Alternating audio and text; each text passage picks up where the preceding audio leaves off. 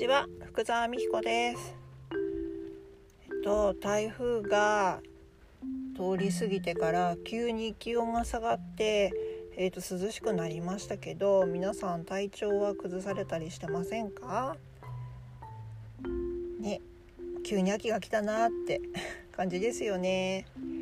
まああの体の方は皆さんあのご自愛いただければいいかなと思います。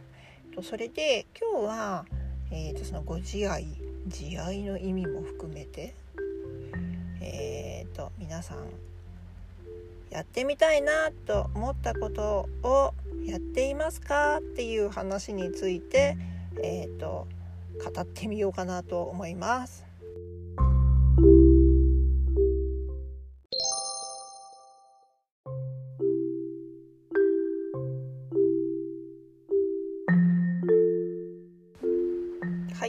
えっと、今日の、えっと、話題なんですけどやってみたいと思ったことをやってみていますか？っていうことなんですけど皆さんやってみたいことってありますよね？だけど、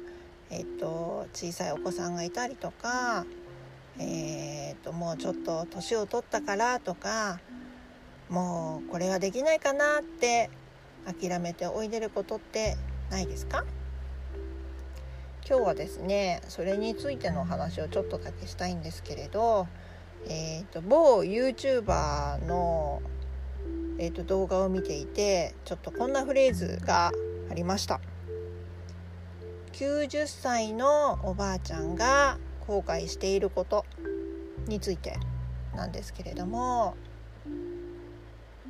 そのおばあちゃんは60歳の時にバイオリンをやりたいって思ったそうです。だけどもう60だからもう遅いよねと思って諦めてしまったみたいなんですけどでも90歳になった今それがとってもあの悔やまれているということで60歳の時あの時にバイオリンを始めていればあとその間30年もバイオリンを演奏することができたのにっていうふうに、えーと、後悔されているというお話を聞きました。90歳のおばあちゃんでもそんなふうに思うんですよね。皆さんはいくつですか？私はアラフィフですけど90歳のおばあちゃんからもし私が90まで生きられるとしたらですね、まあ、40年近くあるわけなんですよ。過去を振り返ったら50年。これから先も40年もあると思ったら今までやってこれなかったことどんなことでもできそうな気がしませんか？まあちょっと体力的体力のいるものについては無理かもしれないんですけどね。あと年齢制限のあるもの。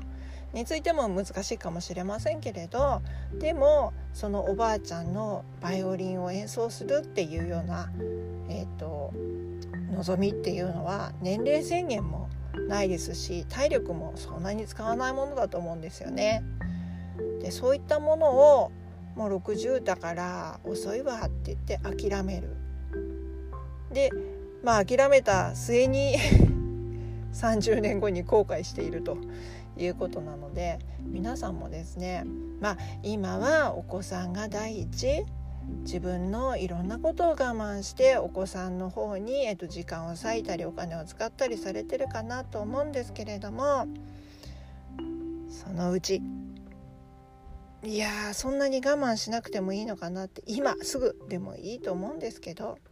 自分がやりたいなと思っていることを諦めずにですね是非それに取り組んでいただきたいなと思うんです。まあ、もし今が無理なのであればそのお子さんがもうちょっと大きくなってからとかでもいいと思うんですけどもう遅いってことはありません。皆さん今日が一番若い日です。ここからまだいろんなことができると思います。そんな風に希望を持って生きていけたらいいんじゃないかなって思います。今日言いたかったのはそれです。はい。ではまた。